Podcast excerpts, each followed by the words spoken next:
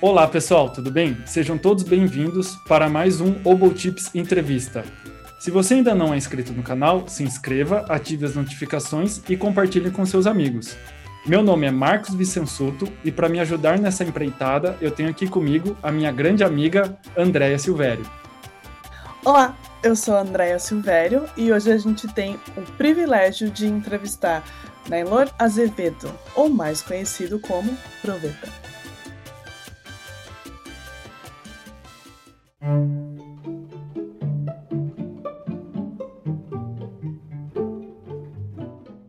Agora, a gente veio de uma época que tinha um pouco daquela. Existia uma poesia junto, existiam uns conceitos e uma parte artesanal assim da se a gente se é que a gente pode falar dessa forma, né? Mas eu acho que era isso que fazia muito diferente. Acho que a, o empírico era muito bonito, sabe? Uhum. A intuição era muito bonita do homem é, nos anos 40, 50, até 50, 60. A história do, da música brasileira, desde coisas bacanas que eu fiz, né? Que você colocou no brasileiro saxofone mas o primeiro grande disco que eu gravei no Rio de Janeiro com a pessoal do choro, Maurício Carreiro, Luciana Rabelo, chamava Princípios do Choro, né? Que eram de compositores de 1840, 1880. Então você fala, Nossa. meu, tinha gente compondo essa época. Uhum. Então, é, essas pessoas trabalhavam, você vai falar como, né? Qual a teoria que tinha, qual eram os professores. Claro que tinha professor, né? Uhum. Mas tinha uma coisa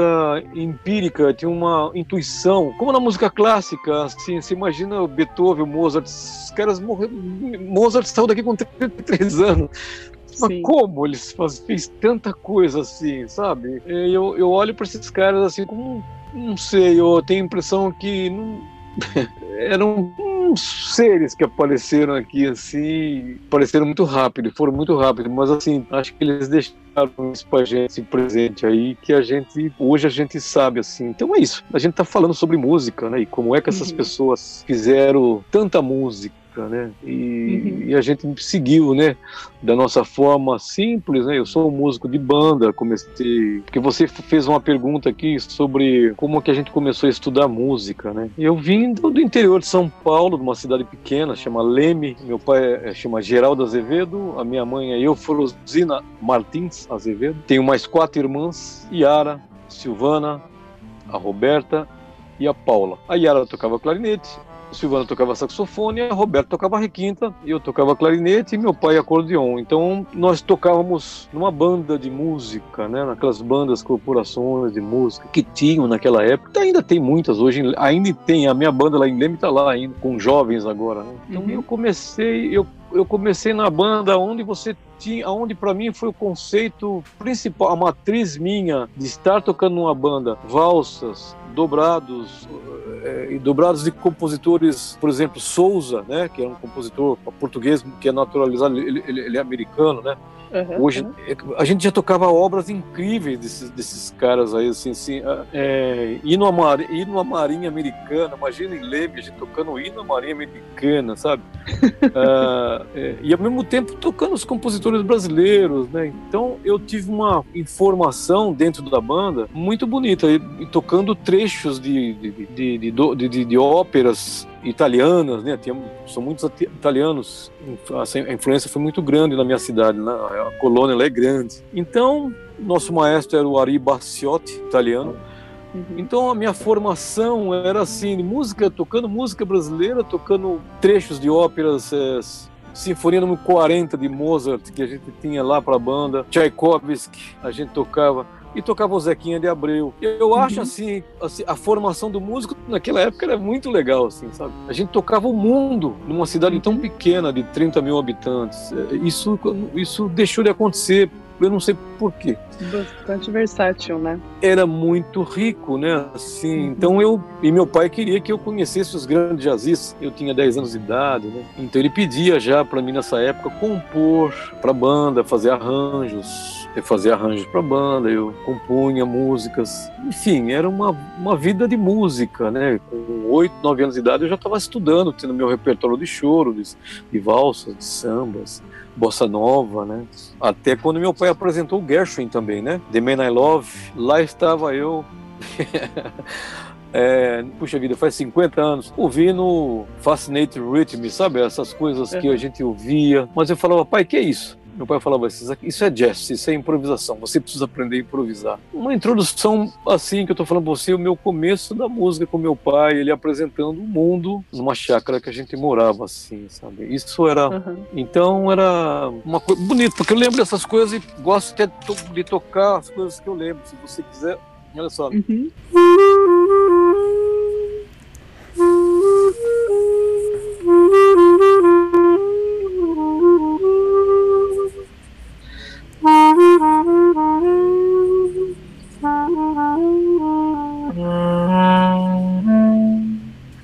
É coisas assim que a gente olhava para essas melodias e falava assim: ah, mas é, de onde vem isso? Ah, e uma criança de 10 anos, no Brasil, né? Assim, estou falando isso em 1968, 69, a gente já ouvia esses grandes compositores, né? Então foi muito importante, assim, é, ter ouvido esses, esses, essas sonoridades todas, né?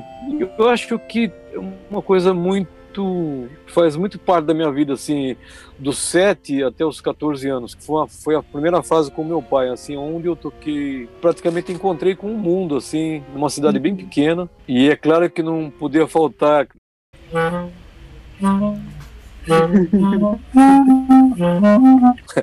Essas coisas todas aí. E aí um dia ele falou assim bom você agora precisa fazer uma coisa séria né?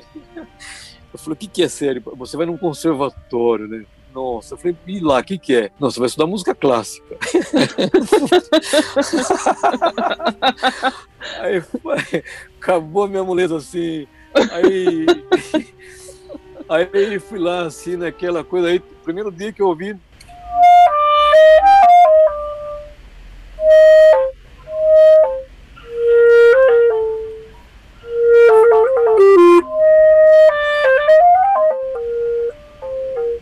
Essas pessoas todas eram chegando em casa, né? E foi muito bom, porque eu chegava nesse conservatório, era em Campinas, ali na Regente Feijó, né? Eu chegava lá 8 horas da manhã e eu via aqueles pianistas estudando aquelas, aquelas escalas que desciam e subiam em oitava. Clim, clom. Glong, glang, glang, glang, glang, glang, glang, glang. Eu falo assim, nossa, mas já são 8 horas da manhã e esses caras estudando. Falava assim, mas começa cedo assim, não sabia que começava cedo assim. mas e aí eu comecei a entrar nesse mundo assim, estudei, fazia o que todo mundo estudava, né? Comprei meus métodos de clarinete. Comecei a ver que a vida tinha a vida tinha uma direção. Então acho que foi nesse momento assim que eu comecei a perceber assim que eu tinha que achar um caminho, é, uma profissão realmente, né? Eu já fazia meus bailes com meu pai, já ganhava algum dinheiro assim, mas era tudo muito uma vida muito poética, né?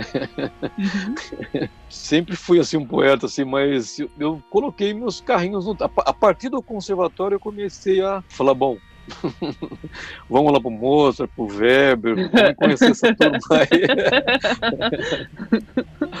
Foi muito legal. Mas... Pegar o gancho que você comentou, né, do conservatório, e, claro. e, foi nessa, nessa fase que você decidiu se tornar músico profissional? Como que foi é, esse... Sim, foi porque quando eu entrei nesse conservatório, chamado Conservatório Carlos Gomes, né, lá, em, lá, em, Campinas, né, conheci muita gente boa lá. Porque eu tocava numa banda, num, num, num lugar de sonhos, né? A banda é um lugar onde é um berçário onde nascem músicos, onde nascem composições, é, você aprende a conviver com esse mundo, mas você não dá muito nome para essas coisas, né? Você não, não tem essa preocupação. Você, claro que você lê música, lia música, sabia muito bem ler uma partitura.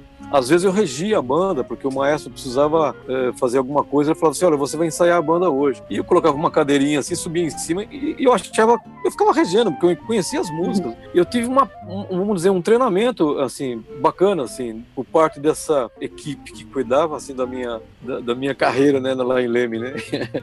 E então eu, mas era um mundo muito bonito, muito Meu pai me cuidava de uma forma todo toda quinta-feira tinha essa coisa de tocar choro, tocar valsa, aprender dobrado sinfônico, tocar os artistas, né? O Mancini, ele gostava muito, que precisava tocar as músicas do Mancini, cinema, ele adorava, né? Assim como tinha falado de Meina Love, é, é, que nunca vou esquecer, Americano em Paris.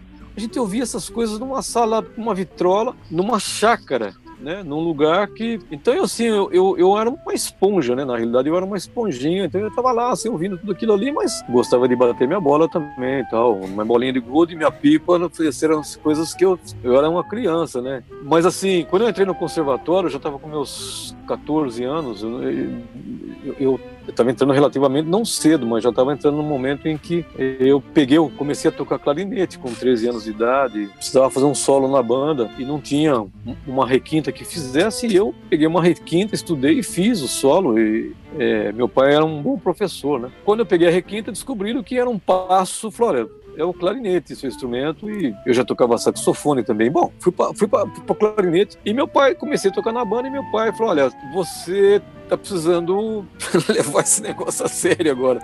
Eu acho que quando eu fui pro conservatório, assim, que eu encontrei pessoas estudando das 8 horas da manhã, eu falei assim: é muito sério, é muito sério. é, eu falava pro meu pai, eu falei, meu, os caras começam a estudar às 8 horas da manhã. Meu pai olhava e falou assim, e você, né? Eu falei, eu, eu, eu, eu, vou fazer a minha parte, preciso estudar. E aí veio, vieram os métodos, vieram aquelas coisas, aquelas informações todas, e ouvindo, então, começando a ouvir, fazer reconhecimento, então, do que é essa música, né? A música clássica foi uma, um momento em minha vida, assim, que ela me trouxe a base, me, me apontou a direção, porque tinha repertório, você tem que. Enfim, chegou o dia que o professor meu falou assim: olha, você vai participar de um concurso. Eu falei, concurso? Mas o que é um concurso? Né? Falou, você vai encontrar umas pessoas que tocam o seu instrumento e vários outros instrumentos e vocês vão. Você vai... Isso era em Piracicaba, era um concurso muito famoso que tinha lá. Bom, eu já estava com 15, quase 16 anos.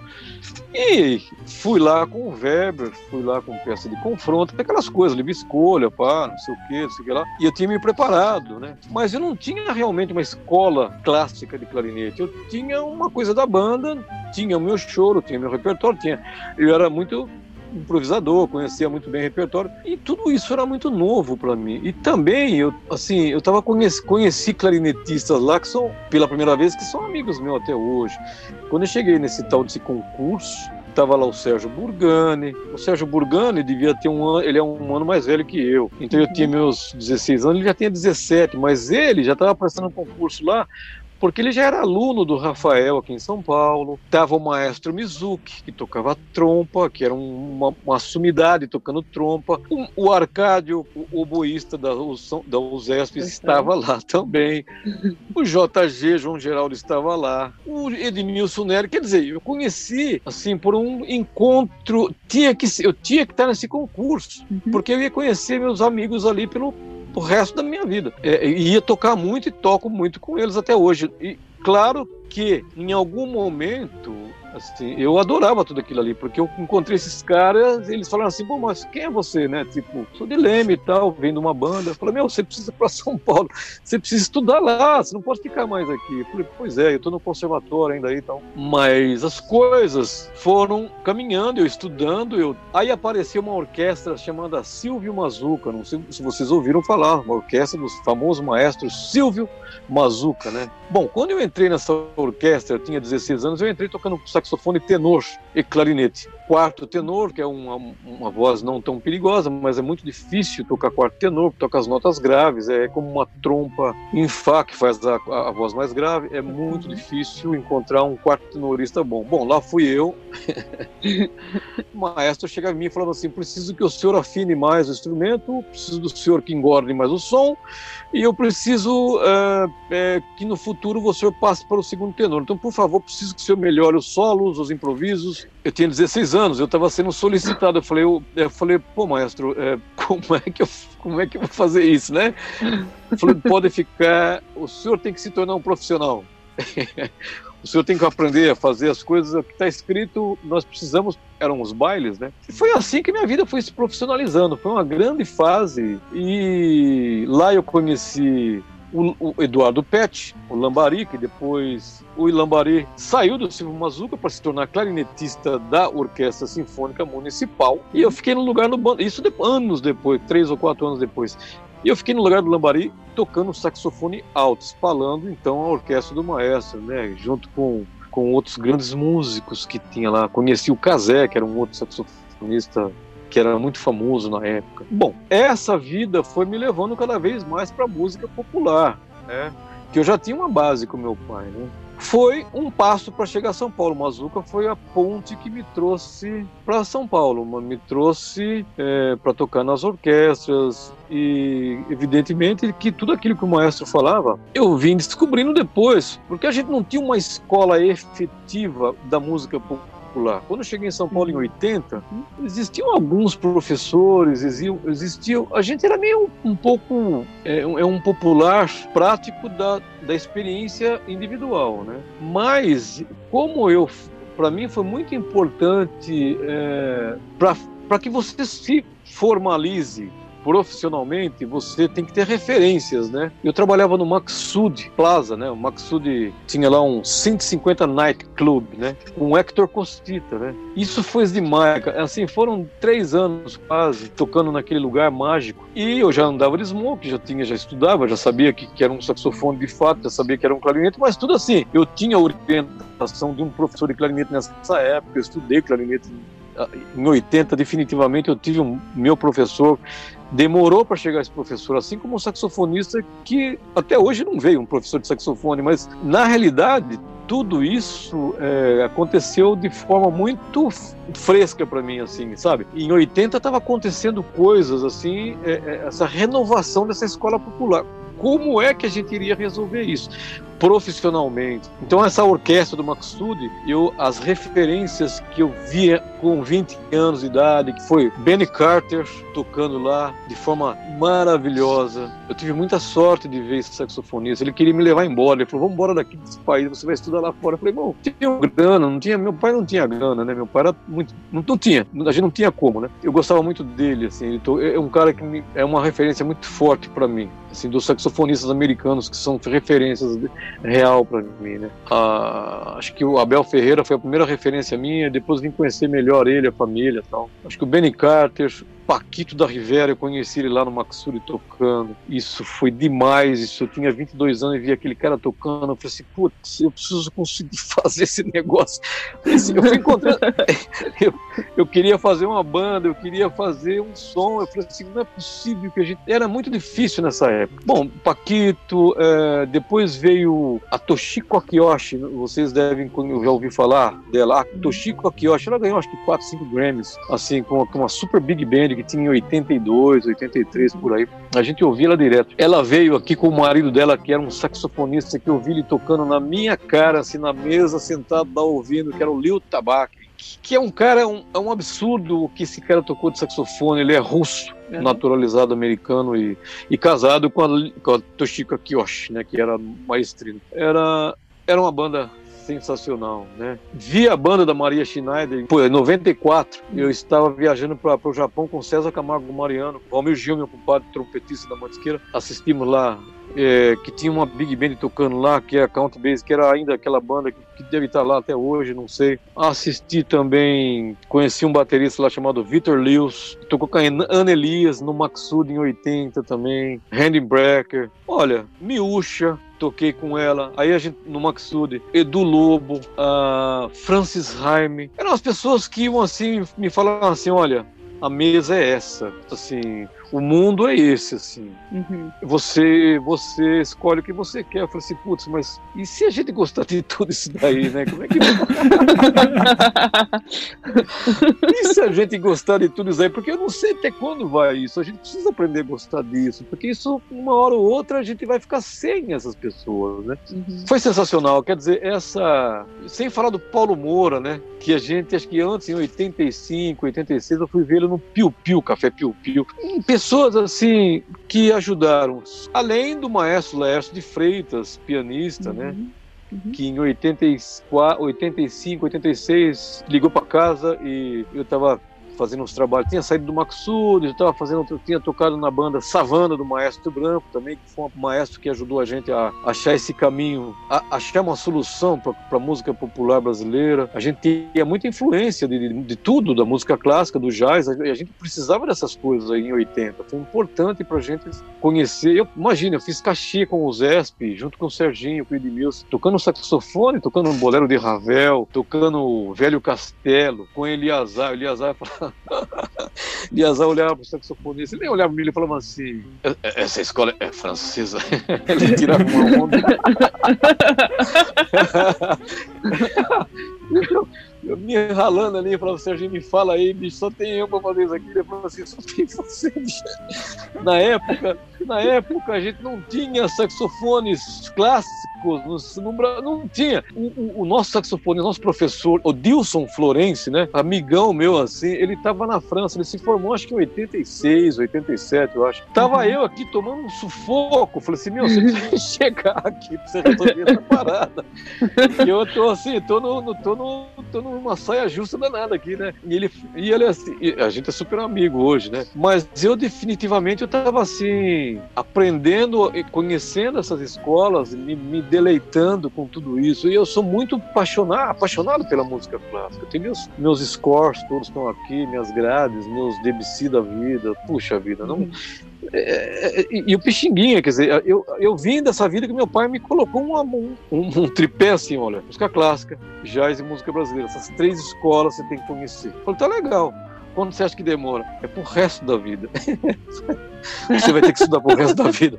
Acho que você vai encontrar coisas maravilhosas, né? A formação do músico, eu acho que é muito importante o que ele ouve, né? É muito importante a paixão que ele tem, porque hoje em dia você pede para um aluno ouvir alguma coisa, é muito difícil, ele não tem tempo para ouvir, né? É muita informação, ele tem, ele tem um, às vezes na casa dele 80 megas de músicas gravadas, ele não consegue ouvir uma que toca o coração dele, sabe? As músicas que eu me lembro, né, que, que eu aprendi com meu pai, essas músicas fizeram diferença, né? Isso daqui, por exemplo, lembro que ele chegou em mim e falou assim: você tem que tirar isso aqui.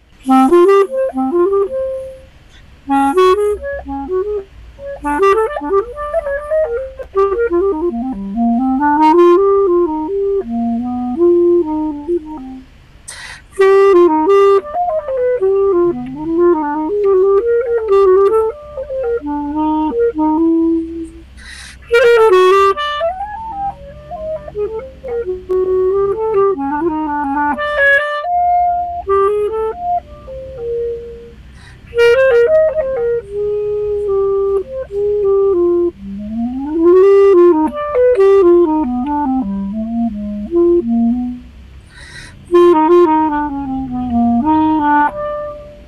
Daí, assim, pra gente era assim, tocar uma, uma música do Pixinguinha, era que nem você se fosse embaixo de uma árvore e ler assim o meu pé de laranja lima, sabe? Fazia parte da vida das pessoas, conhecer, ler música e ler um livro era assim meio que coisas que não se separavam, né? É, isso faz muita falta hoje. Eu acho que a gente está num mundo muito mais virtual e, e, essa formação profissional ela não depende do quanto você tem de informação técnica, né? Assim, é, a percepção do homem, a intuição, o empírico faz com que você tenha vontade de fazer isso. Né? Você é um marceneiro da música, você constrói sons. Isso que para mim foi muito importante assim, a, a, a, com relação a essa profissionalização, essa formação, porque você conhecendo, acho que os grandes solistas, a primeira vez que eu ouvi uma, uma amiga minha apresentou um clarinetista alemão chama Karl Leinstein tocando Brahms com um quarteto de cordas, né? Era uma coisa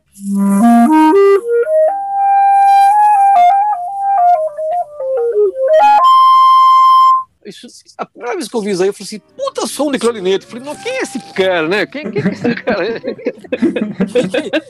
quem, que é esse cara? O que, que, é isso daí, né? Ela falou assim, não, esse cara chama Carlos, pô. Você precisa conhecer o Carlos. Eu falei assim, eu nunca mais esqueci disso. Eu toquei isso aqui no si bemol. Era pra clarinete lá, né? Comprei a partitura. Um dia eu tava na Alemanha com o Peranzeta. Eu falei, Peranzeta, preciso achar uma partitura que não fala inglês bem, alemão meu, mas nem pinça. Eu falei, vamos juntos. Cheguei numa loja, assim, partituras musicais. E o cara perguntou pra mim assim, você quer tocar o quê? Você toca o quê? Ele falou assim, não, toco saxofone e clarinete. Ele falou assim, mas você toca o quê? Popular ou jazz? Eu falei, sou popular. Mas por que você quer comprar o Brahms? Falei, porque eu gosto. mas você não... mas, você, mas você toca música erudita? Eu falei assim, eu gosto. Ele pensa que... Ele, é o vendedor, cara, ele, ele ficou desconfiado. Ele falou assim, vem cá, se eu arrumar essa partitura pra você, quando você vai embora? o cara não queria me vender a partitura porque era popular, eu acho. ele falou assim, quando você vai embora? Eu, falei, eu tava em Bremen, ou Colon, acho que Colon, né? acho que, acho que era Colon, que era um concerto com a Joyce, cantora e tal, e Gil Speranzeta, a gente fez os arranjos para WDR, que é uma super big band lá da Alemanha. Uhum. Pô, os caras são incríveis, né? E tava lá com os caras, comendo aquela salsicha, aquele negócio todo, conhecendo um lugar assim, tocando meus arranjos junto com eles e me divertindo. Né? E resolvi comprar os discos, né? Não consegui achar com o Caulaça, achei com outro clarinetista uma gravação, mas a partitura ele falou assim: então vou fazer o seguinte, né? E alguém, pro... assim, traduzindo ali, você vai embora na semana que vem, daqui cinco dias. É, falei, daqui quatro dias eu consigo para você a partitura, mas você vem buscar. Eu falei, não, eu com certeza, eu estou morando aqui, nesse lugar aqui, faz 10 dias já. Quando eu apareci, ele não acreditou. Eu falei assim, puxa, você tem palavra, hein? Eu sou brasileiro bom, bicho. Eu sou brasileiro bom, sou brasileiro bom. Não sou brasileiro. Ele falou assim, embrulhou com todo carinho e trouxe essa partitura. Quer dizer, isso, isso fez parte da minha, do afeto que você tem pelas pessoas que você ouviu nessa vida, né? Então você quer tocar que nem aquele cara, você quer, você sonha aquilo. E isso vai fazer parte da sua sonoridade, das, do, das coisas que você vai buscar na sua vida, né? Assim, eu acho que a música clássica, ela assim, desde meus 12 anos que eu já ouvia, né, Mozart, né, ela foi muito importante para minha formação de repertório, formação de percepção, de, de formação, da, da, da formatação, acho que da, da, profissionalização, da melhora como um profissional popular, me ajudou muito assim a, a, a levantar essa questão assim, por que que a gente como músico popular é, não olhava com mais atenção à, à linguagem, ao repertório, às características, a, a essa coisa rica, o gênero brasileiro. Já que em 86 o tio me liga em casa, lá de frente, e fala assim: escuta, você tá fazendo o quê, né? Com 26 anos, eu falei: olha,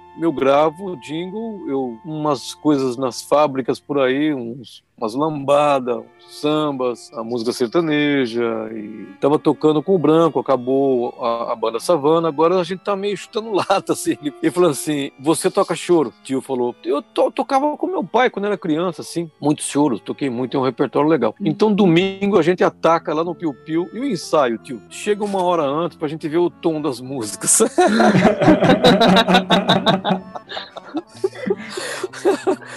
É demais assim. Você fala assim, mas tio, é, é ensaio, né? É tom. é tom.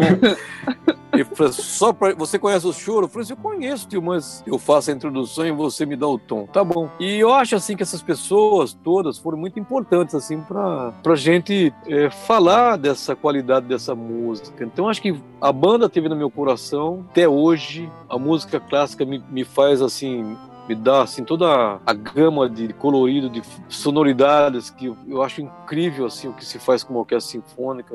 Ouvir um, um Wagner, um, Debussy, sabe? São, são caras assim que eu ficava ouvindo muito Wagner. Tinha uma peça dele que era era muito escura cura, essas coisas que a gente fica ouvindo assim e, e, e, apaixonado pela sonoridade dos caras, né? Cavaleiro da Rosa, sabe? Fiz uma introdução para o Zesp uma vez por linha de passe e coloquei Cavaleiro da Rosa. Os caras piraram, sabe? Os caras falaram assim, pô, onde você arrumou isso? Eu falei assim, você é do Wagner, pô.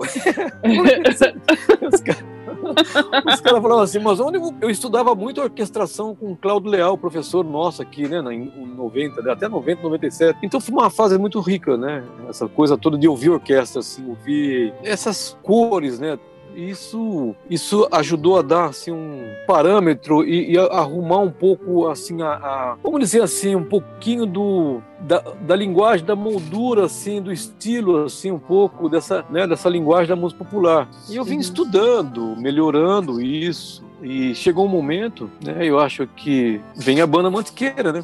Como que surgiu a como surgiu a banda Mantiqueira na sua vida? Eu quando eu cheguei em São Paulo, assim, André, eu cheguei com 20 anos de idade, né? Então eu morava lá em São Bernardo do Campo, tocava clarinete numa banda sinfônica. 89%, acho que 90% eram músicos nordestinos, assim, uns caras, é incrível a musicalidade desses caras. Sou apaixonado pela cultura do Nordeste. Aliás, quando eu vou para lá, os caras acham que eu sou de lá, né? Porque assim, eu não sou muito alto, sou moreno, aquela coisa. e eu gosto de ir lá encontrar com os caras, né? É a única coisa que eu não consigo beber, acompanhar os caras, porque eles bebem bem. tocam muito, assim, é um negócio impressionante, é muito fácil. Eles são. A tradição de banda lá é isso, né? É muito forte lá. Então eles são muito soltos, né? Eles são, falam de outra jeito, de, outro, de outra forma, enfim. Saí dessa banda lá de São Bernardo, entrei assim, no, no, no Maxud, trabalhei, e, mas eu estava morando, quando eu entrei no Maxud, eu não tinha onde morar em São Paulo, né? Eu, e aí, um amigo meu, um grande amigo, irmão meu, né? É um amigo, é um irmão meu, que é o Valmir Gil. Ele tocava trompete no Maxud e eu falava assim, ele assim, pô, tá difícil, cara, eu tô fazendo aquela coisa de sair de uma empresa, você tem que ficar 30 dias ali assim prestando né, aquela hora extra. Esse negócio tem um nome técnico para isso que não tem mais isso. Hora prévia, não sei se era uma coisa assim, né? Até arrumar um, uma pessoa para substituir. E eu vinha dirigindo toda noite de São Bernardo para tocar no Maxud e voltava de madrugada dirigindo, deixava meu professor de clarinete na casa dele e, ia embora, era meu professor, né? E isso foi durante dois anos. E o Gil falava assim: Meu, eu moro numa, numa república, moro lá eu, o Baldo Versolato, toca saxofone, flauta, Cacá Malaquias, a mulher dele, a, a sogra dele, as filhas dele, um amigo dele.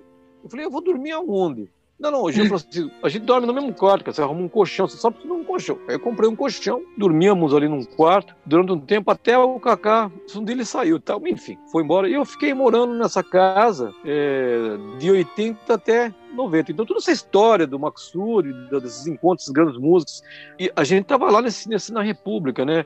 Quando deu 80 e, e, e passei com o tio, 86, aquela coisa do Passamos pela banda Savana com o Branco, passamos antes o Maxuri, banda Savana, é, com o Tio, era o LF Combo com o Tio, né? Que a gente fez do choro, daquela coisa do cachorro virou um combo. Desse combo acabou, levei uma Big Band pra esse Piu Piu, com 20 músicos, eu não tinha repertório, mas eu arrumei uma Big Band, arrumamos um repertório, acabou a Big Band. Bom, quando acabou o Big Man, eu falei assim, putz, não é possível. Tudo acaba na nossa cidade? Como, como assim, né? Pô, na banda de Leme, o Zé Penteado tocou 60 anos na banda de Leme. Em São Paulo a gente não tá há cinco anos, acabou tudo que eu fiz aqui. Eu falei assim, eu falei, Gil, falei, a gente precisa fazer alguma coisa que dure, né? Por que que acaba? Eu falei, eu não sei, bicho, eu não sei, eu não sei, a tradição tem que... Bom, aí pintou essa coisa, eu falei assim, eu quero, eu queria fazer uma banda pra gente, pra gente estudar, pra gente aplicar os arranjos, pra gente aplicar a linguagem, pra gente melhorar nossa música brasileira, porque assim, era, era muito difícil, a gente não tinha uma escola disso, sabe? Uhum. Nunca existiu isso. E ainda, assim, não existe essa. Como você pega o jazz, por exemplo, você entra na Juilliard, você na Berkeley, é tem uma escola te esperando lá. É isso. Ou, ou você chega na municipal, tem uma escola de música clássica, tem repertório, tem linguagem, tem tudo que você precisa estar tá lá. Você entra lá em três anos, você faz uma, uma fase, mais três faz, enfim, você tem lá os seus quase dez anos, né? Uhum. A gente nunca conseguiu estabelecer isso porque nunca teve dinheiro para isso, enfim, não tinha. Então a primeira forma que a gente estabeleceu para a gente é que a gente tinha que levar a nossa experiência para essa banda. E a banda Mantiqueira, então, morava lá nesse apartamento eu, o Gil de trompete, o Tennyson de trompete, o Kaká Malaquia de saxofone e o Baldo. Então nós éramos já em cinco músicos ali, fora as gravações. O François estava sempre gravando com a gente, ele morava fora. O Naor também estava sempre gravando com a gente, morava fora. Os outros músicos, Valdir, é, ele tocava na banda Savana, tocou na banda Aquários junto com a gente, tocou junto com o Maestro Branco, com o Maestro Tio, tio também. Bom, enfim. Então veio uma turma assim, filtrando, filtrando, filtrando. Quando chegou a banda Mantiqueira, todos aqueles músicos da banda Mantiqueira estavam junto com a gente desde tudo essas histórias todas, quase 10 anos. Era assim, o melhor da experiência desses 10 anos. Então era muito importante que a gente soubesse escrever para esses músicos. Eu fui o cara escolhido para escrever, porque eu escrevi arranjos para discos, para coisas, trabalhos comerciais, para as fábricas, né? Para é, 3M, uh, o RCA, tem todos os lugares que a gente Continental, né? A gente gravava muito isso daí. Então eu tinha uma prática, eu já fazia arranjo lá em Leme também, então tinha uma, tinha uma prática de escrever. Então. O Gil falou, bom, você vai ser nosso arranjador. Eu falei assim, eu posso fazer alguma coisa, mas... Falei, não, você vai ser, você é o cara que tenha... Foi uma experiência tremenda, porque eu olhava para todo mundo ali, eu não tinha feito curso de arranjo, não tinha um, uma profissionalização sobre aquilo, mas eu sabia como é que o Gil tocava, eu sabia como é que o Francisco tocava, eu sabia como é que o Cacá do Nordeste tocava, como o Jericó. Então a gente sabia a referência que a gente tinha daquelas músicas. Então, na realidade, os arranjos da banda eram feitos em cima das qualidades de cada música que estava ali. Assim, eram cartas que eu escrevia para cada um. Cada um reclamava do seu jeito. Pô, você me apertou aqui, aqui se tirou isso, aqui se. olha, era assim, tipo, era, era papo, assunto aberto, né? E a banda na Mantiqueira nasceu assim, desse jeito, assim, o Kaká trazendo frevo, trazendo o Trazendo ele junto com o Jericó, trazendo a experiência dele, né? O Gil tinha uma coisa da linguagem dele que eu gosto muito, que é do samba, assim, que o avô dele era músico de banda também. E a maioria dos músicos que estavam tocando na banda, na banda Mantiqueira, nessa primeira fase, acho que 89, 90% eram músicos de banda. Então tinha um espírito forte de coletivo, que isso era importante para a banda ter. Bom, a banda está aí. A banda tem 30 anos de idade, assim. Uhum. A gente tem um grupo que a gente fala de tudo, menos de música, assim. É engraçado, assim. Os cara... e aí os caras, eles sentam e é um, é, um, é um negócio, assim, é como se a gente estivesse tocando sempre, assim, pela primeira vez, assim. É, é sempre muito muito bom ouvir essa. Né? Mas eu acho que o mais importante dessa experiência de ter formado a banda é que durante esses 30 anos quase, a gente melhorou muito essa questão assim do que, que é, o que, que era tocar uma música brasileira em grupo. Quando o Nestlin na realidade não foi o Nestlé, foi o primeiro maestro que viu a banda Mantiqueira tocando, isso foi em 99, 1999. O maestro Mizuki, lá é, em Campos do Jordão. A gente estava tocando um domingo às 11 horas da manhã, Tava um frio danado naquele uhum. Capivari, aquele. É, na praça. E a banda tava tocando a Praça do Capivari, né? Uhum. A gente tava tocando ali com, sei lá, 6 graus, 7 graus, mas a gente tava assim, tocando assim, como se tivesse verão, sabe? Uhum. mas a gente era muita energia, a gente se divertia muito. E o Mizuki foi chegando assim, olhando e falou assim: escuta, Proveto, que é isso? É, essa banda a gente formou aí em 90, 91 e tal, né? E a gente tá tá um tempo tocando. Eu já ouvi falar, mas eu não sabia que vocês estavam assim, assim, assim, se falando dessa forma no palco. Eu falei, pois é, eu, a gente queria chegar nisso. A gente tá. Vocês não querem tocar com o Zesp? Eu falei assim, bom, aí você, você tá. Você tá falando sério, você tá falando sério com a gente. Vocês estão falando sério, aí precisa falar com a banda inteira. Não, não, vamos falar. Vou falar com o Nash, porque ele, ele trabalhava com o Nash nessa época, né? Sim. Uhum. Cara, um dia a gente tava assim tocando no Supremo, que era o lugar ali na Oscar Freire que a gente tocava. Aí alguém, a gente tocava naquele lugar. Nessa época, as pessoas fumavam num lugar para 90 pessoas sentadas, lotada aquele negócio daquela mesa, aquele público fumando ali, todo mundo. Eu não sei como é que a gente tocava nesses lugares, mas existia isso já, né? né? Depois as pessoas falam assim: por que é proibido fumar? Você não sabe como é que é quando todo mundo fuma junto ao mesmo tempo. e você tem que tocar nesse lugar. Uhum. A gente fez isso, a gente viu isso. A gente estava no século XVII, saca? Mais ou menos isso. é, Aí um dia a gente tá lá, assim, pô, legal, vamos tocar, a casa tá cheia, não sei o que lá, e um cara, aproveita, aproveita, aproveita, pera, pera, pera, vem cá. Tem uma turma aí, bicho, falando assim, que eles querem assistir vocês aí, mas falei, que turma? Falei assim, é, é a Cláudia Tone, você conhece? Falei, Cláudia Tone? Falei, é. Não, não, não, peraí. Falei, não conheço. Aí se cheguei lá, tava aí, Cláudia Tone, maestro Nestlé, o Luiz, assessor dele, mas eles estavam assim, cinco, seis, assim, uma comitiva. Desceram por aquela escada, falei, maestro, é aqui que a gente trabalha está um pouco cheio de fumaça aqui, mas eu falei, não se importe com isso. Eu quero saber o seguinte: todo mundo lê? a primeira pergunta que ele fez. Eu falei assim: não, todo mundo lê, sim, todo mundo lê. Eu falei, pô, a gente. E outra, a gente tem bola, a gente sabe esperar a bola, a gente lança a bola para o outro, tem um, tem um tempo resolvido. Bom, quero ouvir vocês hoje. E a banda tocou, é, a gente voava, assim, era um negócio muito legal. Né? Tudo muito, muito novo, né? A gente tá falando de seus 37, 38 anos, é um auge, assim, da, né, da, da... E foi muito legal, porque ele chegou em mim no final e falou assim, olha, reunião daqui dois dias, pode marcar. Cláudia, vamos fazer uma reunião com Proveta, tal, não sei o que lá. Falei, puta, a gente vai trabalhar com Sesc.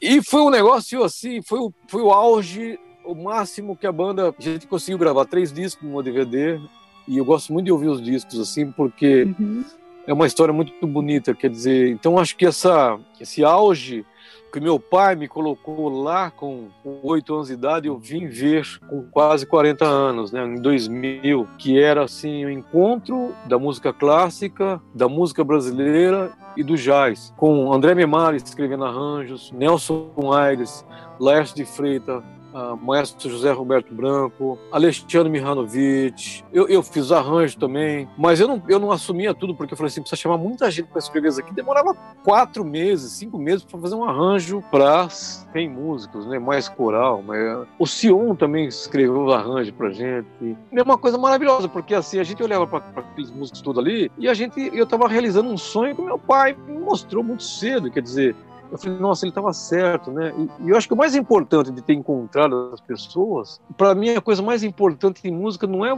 você tocar bem, é uma coisa da profissão. Você uhum. se, esforça para você tocar bem. Mas ser aceito, eu acho que essa coisa é muito difícil no mundo hoje, né? Você está colocado uma questão no mundo inteiro, a questão da, da exclusão, de uma série de outras coisas que a gente vê aí no mundo. Como é que, como é que a gente lida como é que a gente lida com isso? Sabe, uma aluna minha chegou uma vez e falou assim: por que não tem mulher na banda da Mantiqueira? Falei, putz. Eu falei assim para ela, falou assim.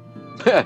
Falei, olha, a gente tem que resolver isso. Eu estou aqui nessa escola para isso, que dou aula no auditório de Ibirapuera, já há 15 anos para meninos e meninas. E, enfim, é, é, é, hoje tem um mundo muito maior para a gente resolver aí. E abraça aquela turma toda e falou assim: a gente vai ter que resolver isso. Vamos ver como é que, como é que essa questão, por que, que não tem na banda? Ué, é, uma, é uma coisa para se pensar, porque é, a minha irmã até chegou a tocar junto com a gente, né? Uhum. Mas existem questões assim.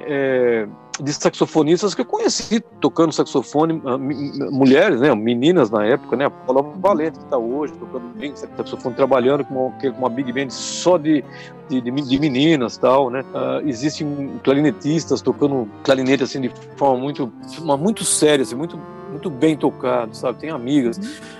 Eu acho que o mundo hoje, assim, eu acho que com relação a esses encontros, eu, eu acho que a gente está conseguindo caminhar e a gente vai melhorar isso daí. Tem que melhorar essa, essa, essa questão aí. Nós é, viemos de uma época que é muito diferente. É, é, não, não querendo é, salvar e criar nenhum álibi aqui, mas era uma época que a gente veio meio que na, assim, no automático. Eu acho que hoje, hoje eu, é, eu tenho um grupo de, de, de tem uma big band de alunos que está lá, meninas e meninos, tocando assim, falando, discutindo, colocando as questões e a gente vivendo assim, colocando, resolvendo e com uma qualidade assim que eu olho assim, tem uma menina que toca saxofone, a Bia, né, que eu dei aula para ela também, o professor dela também de música clássica uhum. é o uhum. Douglas Braga, que é um cara uhum. que eu sou de, apaixonado pelo trabalho dele, é um, um, grande amigo, é um puta músico. E a gente dá aula junto na escola, então a gente se completa assim, no que que é música popular, no que é música brasileira, no que que é qualidade, no que é melhor, no, enfim, o que que a gente faz com um menino que vem lá do, da periferia, como é que esse menino é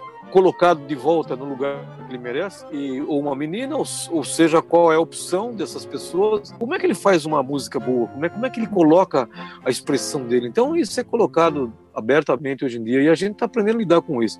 Mas a gente veio de uma fase que, meu Deus, era assim, tipo, se livra, quem conseguir se salvar já tá bom. Então era muito, era muito muito, sim, eu lembro quando eu chegar no São Paulo, de ouvir coisas assim, por exemplo, de homens, professores, pessoas que falavam assim, olha, se você tocar bem, você vai ser, é, como é que fala, você vai ser excluído. Eu ouvi isso quando eu cheguei em São Paulo. Para vocês terem uma ideia. Eu, eu não, eu, veja bem, o cara está falando para um outro outro homem, não era uma mulher, o cara estava falando para outro homem. Você não porque assim era, um, era eu era muito eu, eu, era muito rápido assim nessa coisa de música assim, eu, era, eu resolvia rápido as coisas. Então eu estava assim sempre com a energia assim, fazia um solo, resolvia isso, resolvia aquilo e os caras os, os velhos me incomodavam, né? Olha, se você tocar muito bem, você vai ser excluso. Eu falei, será? Mas por quê? Não é não é para ser melhor? Não, quem falou, quem falou isso pra você? Falei, não, mas eu vou estudar pra tocar melhor, porque assim, se eu melhorar, outras pessoas podem melhorar, porque eu, eu vou saber porque eu melhorei, eu preciso saber por que, que eu melhorei, né? E a Mantiqueira levantou essa questão, por que, que a gente teria que tocar melhor, por que, que a gente teria que escrever melhor? E foram quase 10 anos tocando com a USESP, assim, viajando, a gente foi para com o Maestro Nashville sempre regendo, assim, a gente foi para é, é, Chicago, Ann Arbor, foi sensacional o concerto lá com a orquestra. Também estava numa outra, chegamos direto numa, numa cidade antes, é, onde o Moacir Santos morava, até ele foi encontrar com a gente, não me lembro, Costa Mesa. Um teatro para 3 mil pessoas. Falei, como é que um lugar. Era, um, era enorme tudo aquilo ali que a gente estava vendo. Mas a banda Mantiqueira foi assim um cometa assim que passou assim naquela na, na, nesses 10 anos assim.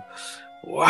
Né? Foi um negócio impressionante. Então acho que é, é, essa profissionalização ela ela veio melhorando, ela veio como é que melhora o som, como é que melhora a articulação, é, como é que a gente deixa melhor o repertório, como é que a, a improvisação fica mais clara, porque era tudo muito assim muito intuitivo, né? E, e hoje com a minha experiência, eu acho assim que eu estou preparado para fazer uma escola e dou aulas online, né? agora estou fazendo muitos trabalhos. Mas o meu sonho é construir, é estar numa escola onde eu possa fazer tudo isso que eu estou falando ao vivo com vocês, tudo isso de novo, com um menino assim de 10 anos, assim, sabe? De pegar essa criança e falar: olha, é sério, a gente vai ter que trabalhar. Às 8 da manhã, é, é isso, escala. É isso, é, exatamente. É assim, porque é assim e o nosso país foi sempre assim, muito, muito ligado assim, essas coisas assim de morosidade na política é assim, assim a justiça demora, não sei o que, a escola. O, o brasileiro tem um tempo. Bom, não dá. não dá. Assim, a gente tem que ser mais objetivo, né? Essas coisas de. Eu acho que a banda Mantiqueira tá aí, a gente, vários músicos já mudaram. É, tem dois amigos faleceram, né? Um foi o Vinícius Dorim, que faleceu alguns anos atrás, uhum. que era um músico que trabalhava com o Hermeto Pascoal. E o, este ano quem faleceu foi o meu querido Edson José Alves, né? Um, um, faz muita falta, que é um cara que fazia os arranjos, que o Edson trouxe para a banda o lirismo, né? A gente tinha aquela coisa da, do ritmo, da dança, do, do ritual, né? Daquela coisa da ancestralidade, do, porque a gente não tinha tempo de esperar para fazer, experimentar a dança brasileira de fato. E, e, o Edson chegou e falou assim: Olha, eu vou trazer eu vou tô trazendo para vocês a canção brasileira. Quando ele trouxe isso daí, ele trouxe assim o viu o Pixinguinha, viu o Cartola, o Nelson Cavaquinho, Tom Jobim, né? E ele inspirou muito e claro que, né, eu acho que a banda ela, ela, ela tem exatamente isso que, eu, que meu pai falava, olha, você tem que ter o, o choro, o samba, a música popular brasileira em geral, né? Mas você tem que conhecer o jazz, tem que conhecer esses músicos, você vai ter a oportunidade de tocar com eles, né? E a, e a, e a música clássica, você tem que saber isso, o ano passado eu encontrei com o Marsalles, assim, você vai falar assim, puxa, mas minha filha chegou nesse quarto que eu tô aqui e falou assim, pai, esse é um domingo, eu tava trabalhando pra escola. Eu já tinha, eu já tinha gravado com ele, com, com, com Mário Adnet, é, um, dois discos. Um era Ouro Negro, que eu gravei, isso foi em 2000 e pouco, e o outro era Chores Alegria, que ele fez um solo junto com a gente e tal, junto com o Teco, Cardoso e tal, e foi sensacional. Bom, aí ele voltou uma vez para tocar com a Big Band aqui na Sala São Paulo. Fui lá visitar, falei, nossa, meu, que banda, que não sei o quê. Sempre me tratou muito bem, assim, me, é, é, impressionante. Assim. Falou, não, você vai comigo, tem um carro só para mim, você vai comigo. Assim, é um cara assim que trata, esse, esse tratamento que é difícil aqui no Brasil, assim, de, de se entender assim, assim, o que, que uma pessoa pode fazer para ajudar, né? Bom, aí então um dia aqui em casa, depois de anos passaram, ele estava fazendo umas coisas por aqui, eu estava sabendo, eu falei, mas era domingo aqui, minha filha, pai, tem um recado aqui para você, Marsalis. Eu falei, quem? Quatro horas da tarde. Falei, quem? Marsalis, você conhece, né? Marsalis? Tem certeza, Vitor? É. Aí eu peguei meu celular, eu vi lá que tem duas, três, quatro pessoas, sei lá, tentando ligar, e liguei. Falei, escuta, o que está acontecendo? Ninguém consegue falar com você, Prover. Falei, eu tô trabalhando aqui, hoje é domingo, meu. Eu tô fazendo lição aqui. não, não, você, pô, o Marsalis quer que você vá na sala São Paulo hoje, às seis horas. Era quatro. Não, tá bom, eu vou lá para assistir. Não, ele pediu para você levar o clarinete. eu falei, poxa, de novo, meu Deus. Eu, é, eu falei assim, pô, me, me, me, lembrou o tio, né? O tio, assim, vai lá pra gente ver o tom, né? Aí cheguei, coloquei um paletó e tal, fui lá assim e tal. Aí ele chegou assim, faltando meia hora pra começar o concerto. E eu falei assim, e agora o que eu faço? Acho que eu vou embora, né? Aí alguém falou assim, não, não, não, não peraí. Aí o Zusa Homem de Melo, que faleceu esses dias, faleceu. tava lá, ele veio me buscar. Eu falei, aproveita, o Marcelo quer lá com você, bicho. Eu falei, eu, falei, eu, sei, eu sei que ele quer falar, mas o que, que eu faço, né? Vamos lá. Aí o Marcelo é muito engraçado, ele é muito legal. Ele falou assim, e aí, tal, sei lá, música assim, daquele, Orange Play, não se falando inglês assim, falei assim, oh, bicho, oh, choro, do, do play choro. Não, não, não, não, choro, choro, não, não, não. Falei, pô, pois é, pô. Então, aí ele pegou uma lista de música, tudo em inglês, falou assim, conhece essa? Eu falei, não, não, não bicho, se eu pegar uma das minhas músicas brasileiras e perguntar você não vai conhecer nenhuma, eu também não conheço.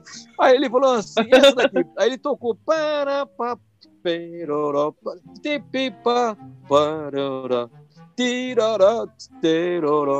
parará, Nunca vou esquecer disso aí. Falei, eu entendi essa música, entendi. Um aí chamou um pianista, tocaram. Ah, tá bom. Vou entrar, você daqui a pouco te chamo. não tinha partitura, não tinha nada. Eu fiquei pelo corredor aos extras, tituru, tituru, e ouvindo ele, né? Que ele não ouvia, né?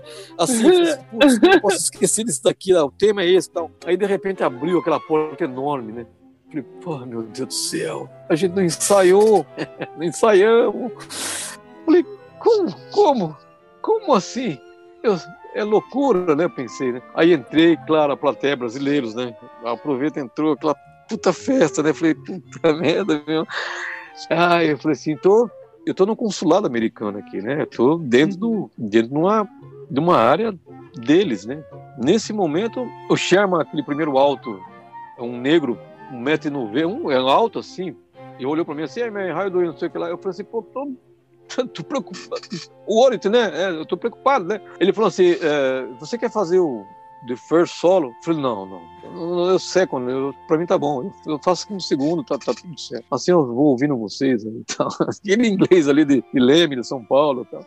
E aí aquela banda começou a tocar numa educação. Eu falei, putz, nossa senhora. Eu pensei que.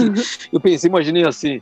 Isso a hora que eles começaram a tocar, eu com meu clarinete, com uma big band, bicho, vai. Como é que vai soar isso? Né? Cara, quando, quando, eles começam a tocar, você faz tudo sentido. Eu falei, nossa, meu pai estava certo. é, é, tinha um, um, uma coisa assim que eu via eles tocando, assim, que era a escola, né? Que eu falei assim, puta, essa escola a gente tinha que conseguir aqui escola que eu sonhava, né? Que era um negócio fascinante, assim, que era assim, nos Estados Unidos, né? Eu tô falando do Marsalis, não sei se toda Big Band, mas, mas tem escola que é dessa educação de você ter, assim, a música popular colocada no mesmo lugar que a música clássica é colocada, sabe? Mas isso parte do respeito do músico né? Do músico. O naipe de trombones, assim, uma, eu estava na frente dos saxofones ouvindo, né? Assim, aquela sonoridade, porque você não sabe, você não sabe se é popular, se é clássico, né? Você sabe que é popular porque você é uma big band, mas o conceito de tocar é muito sofisticado, né? É de um jeito assim que você fala, pô, é isso, é sério, é sério, é muito emocionante. Você fala, nossa. Aí você fala assim, é, como é que chega nisso, né? Então acho que a gente conseguiu, como Antiqueira, chegar perto disso. É evidente que a gente não não tem essa escola, mas se eu conseguir é, tal escola que faz parte do meu projeto indivíduo nos meus, nos meus 20 anos, que eu pretendo ainda dar esse gás, é, eu queria chegar com essa meninada, assim, tocar essa música popular brasileira com essa, com esse conceito, né, com essa, com essa forma de, de, de colocar a música brasileira em forma de concerto. Essa seriedade. É sério. É, exatamente. Porque dá muito trabalho. Você, quando você vê o resultado pronto, você você sabe que teve trabalho, não tem como não perceber. É muito sério isso. E isso está ligado com a educação, com a cultura, com. Mas acima da, da educação e da cultura, é, se você não, se você como um, um representante do estado, do, do, do, do federal, do município, você como representante, se você não entender que a música, o mesmo a, a, o esporte são são disciplinas. Uhum. É, é muito diferente chamar a música de disciplina e chamar ela de como uma música popular só. Isso dá margem para tanta coisa sem qualidade. Eu, eu vi isso na minha vida. Eu vi as pessoas banalizando tanta coisa, sabe? E eu, a música para mim é uma disciplina, né? É assim, eu acho que foi assim que eu encontrei outras pessoas uh, na vida, assim. É pessoas que, que levavam a sério, né? Para mim, é, isso tem que ser, é, é definitivo isso, né? Então, você tem que estudar, você senta aqui, você pega seu instrumento, você se prepara, você tem que saber o que está acontecendo no mundo, como é que é o repertório. Com tanta informação que a gente tem hoje virtual, com tanta possibilidade de ver outro músico tocando, ouvir outro músico tocando, uhum. e você e você não entender que essa música tem que ser levada muito sério com disciplina, é, isso deveria fazer parte da escola, né, das escolas. Ainda é muito você fala assim, nossa, então vira quase que um, um desafio pessoal da gente, né? Assim, cada professor tem seu desafio no Brasil, assim, uns um pouco mais, outro um pouco menos, porque o cara tem família, outro tem não sei o que, outro toca, outro viaja, outro não sei o que. Quer dizer, essa unidade, essa nacionalização da música brasileira, da linguagem brasileira, ela depende desse entendimento, de, de olhar como os americanos, né? A gente vê no atletismo lá, a NBA, é, é, assim, é uma disciplina. Não tem como você não tem como se tornar um grande profissional. Todo mundo gosta de assistir, ver os caras voando. Agora, levantar seis horas e ir lá ver o cara treinar é outra coisa. Se fala assim, esse cara levanta cedo para ir lá, você quer ir lá, quer levantar, vamos lá ver.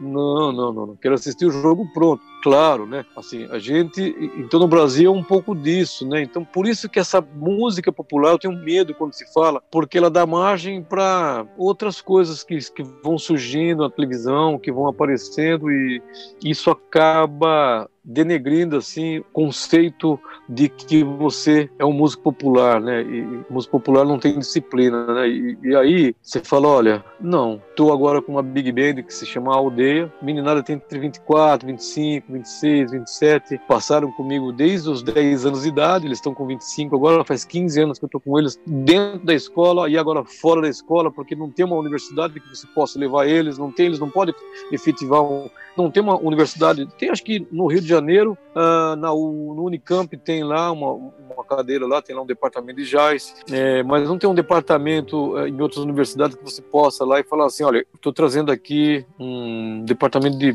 música popular brasileira que queria falar sobre esse assunto é, de forma séria, assim, é, documentada. Isso a gente ainda não tem, né?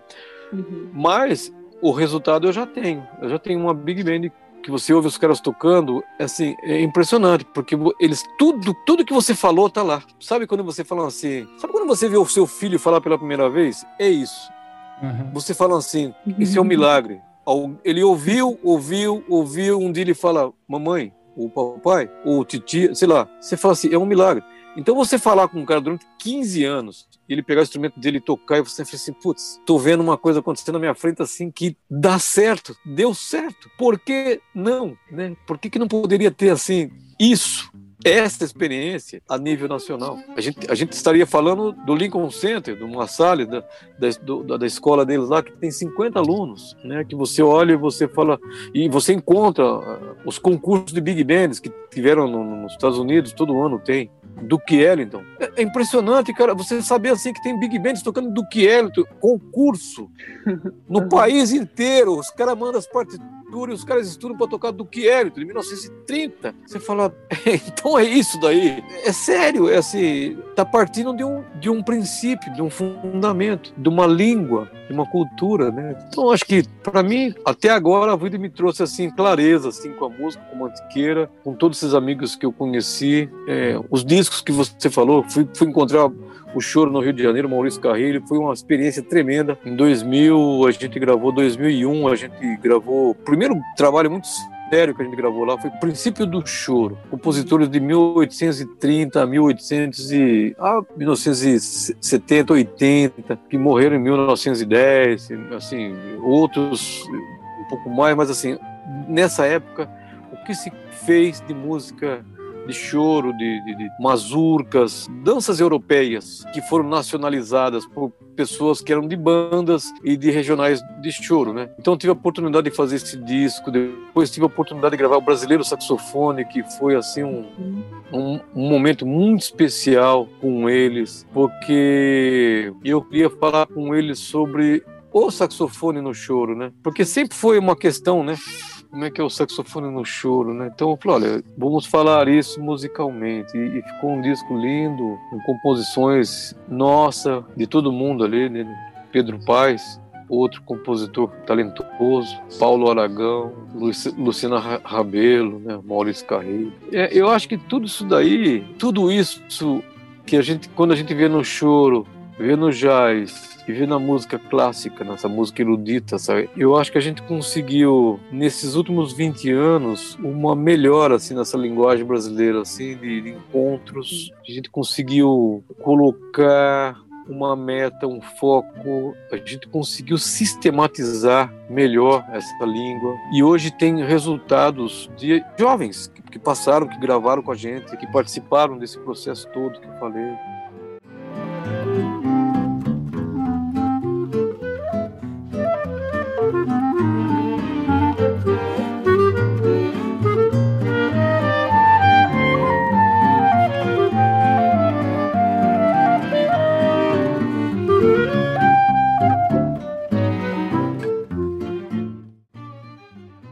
E aproveita, já que você mencionou toda essa questão da, da seriedade, né, de estudar música, é, que conselho você daria para as novas gerações de músicos, né? Como você falou, não deixar essa coisa de músico popular, né? De músicos em geral mesmo, que, que querem levar a sério o estudo e tocar a música, né? Eu conheci assim talentos assim na minha vida assim muitos que desistiram esse meio nosso, assim, muitas vezes acadêmico, existe uma questão, mesmo estou falando na música em geral, mesmo na música clássica, mesmo na música popular, né? Eu acho que aconteci, aconteceram coisas maravilhosas assim de, de, nessa sistematização, né? Mas para gente que vive mais perto da periferia, mais ali naquele lugar assim que é aqueles projetos sociais, onde a gente vê assim talentos assim, pessoas assim que você fala, eu toquei numa experiência minha, uns anos atrás, numa, numa comunidade dessas, lá perto do Morumbi. E tinha uma ONG cuidando lá, né? E tinham crianças, acho que umas 10 crianças, assim, tipo, ou tá com a avó, ou tá com o tio, ou tá com a tia. Com o pai e com a mãe, difícil, né? É uma coisa estranha, assim, é um, uma outra vida. E aí algumas dessas crianças se aproximam dessas ONGs, as pessoas, as famílias querem que elas sejam cuidadas e até mesmo salvas, assim, de uma certa forma, de, de violência e doméstica, de, de tráfico, essa coisa toda. Então elas passam um dia com pessoas cuidando e mostrando coisas boas. E eu fui um desses dias lá para falar dessas coisas boas. Fui tocar junto com o Penese, que é um parceirão, e a gente tocou e cantamos. O Penese também é cantor tal cantou-se lá, cantamos lá coisas com eles, eu estava tocando tal, e, e foi emocionante você ver ah, o começo de tudo, né? É, você vê que uma pessoa, ela, ela no Brasil, eu não sei se, se eu não, não conheço as leis em todos os lugares, mas você vê que uma pessoa nasce no Brasil já excluída, porque a lei fala assim, vamos incluir as pessoas. Quando você fala que você tem que incluir uma pessoa, é porque ela estava excluída, né? Então, é, é assim, o que, por que uma pessoa nasce excluída? Então, assim, eu aprendi quando eu entrei numa banda, que meu pai era pedreiro, né? E a gente tinha uma vida muito difícil. Mas quando eu entrei nessa banda, que meu pai viu que eu tinha um talento, ele falou assim: puxa, é, preciso fazer com que esse menino aqui ele entenda que ele, ele faz parte dessa história, né? Você tem que ensinar para o músico através de, de uma boa pedagogia, como meu pai foi, um grande pedagogo, ele nem sabia disso, ele nem sabia que existia essa palavra, né? mas ele fez certo. Ele nunca me falou que eu, que eu era excluído, ele me falou, ele falava assim, olha, você tem uma história para cuidar. Eu não consegui, mas você tem que conseguir cuidar dessa história, porque se você cuidar dessa história bem, você pode cuidar de outros. Com 10 anos de idade, ele deu o meu primeiro aluno. Com 10 anos, eu estava dando aula para um saxofonista que tinha 30. Então, eu estava dando aula. Hum. Assim, a, você fala assim, mas de saxofone, de intervalos. Era uma aula de humanidade. Era assim, ele deu um, um compromisso para mim. Meu pai me colocou assim numa situação assim de compromisso. Ele falou assim: olha, você, você tem que ter compromisso com a vida. Então, estudar música acho maravilhoso você falar assim, puta, quero tocar pra caramba um instrumento, quero ser o número um, quero pular, quero ficar em cima de uma corda e tal. Mas eu acho que a pessoa, a pessoa que vai se preparar, que quer estudar música, ela tem que entender que ela tá, tá lá para tirar o melhor de dentro daquele outro. Porque ela, se não tomar cuidado, se eu não tomar cuidado, se eu não tomasse meus cuidados, quando eu entrei naquela escola lá do Ibirapuera, quando eu cheguei entrei, e encontrei aquela meninada que um não tinha pai, outro não tinha mãe, outro apanhava, outro. Eu entrei assim e falei assim: nossa, esses caras estão precisando de. Não é de música. A música, a música vai ser um, um meio. Então a primeira coisa que, que se fazia que chegar nessa escola é dar um abraço nessa criança. Bom, depois você fala assim: bom, e agora, né? É, bom, vamos, vamos falar? Vamos cada um falar tal. Então, assim, eu acho que as pessoas que vão ser musicistas, eles têm, têm que entender, assim, que eles, eles vão ser, assim, grandes responsáveis, assim, uh, de formar grandes pensadores. Porque senão a gente é um círculo que você pode formar um, outro atirador de elite. E, e, você fala: olha, eu não, não quero que você acerte as notas. Você tem que acertar dentro das pessoas. Fora, fora já tem muita gente acertando e errando. Mas eu acho que assim, você acertar dentro da pessoa, você acertar. Eu comprei uma vez 40 livros assim para os meus alunos. Né? Os caras falaram assim: pô, aproveita, deve ter comprado livro, livro de teoria. e era um livro que chamava assim: A, a Arte Cavaleiresca do Arqueiro Zen, né? que é um livro que fala dessa relação que eu acho muito importante. Para mim, quando eu olho uma nota, eu espero que ela também esteja olhando para mim, né? Porque se eu estiver olhando para ele e dizer assim, vou tocar você, é, seria assim muita pretensão, assim, de, de me apropriar dessa nota, né? Então eu acho que um, uma pessoa que, que vai estudar, que vai ter relação com a música, é muito importante que ela esteja muito bem preparada para ela se entrar sempre em, em, em, em estado de contemplação. Então, esse exercício, eu acho que o ser humano, ele precisa melhorar muito essa coisa circular de você olhar para um lugar, aquele. Porque o que a gente está falando aqui de ouvir música, de você tocar, atingir uma nota com seu instrumento no papel, esperar um pouco, ouvir essa, essa nota voltar.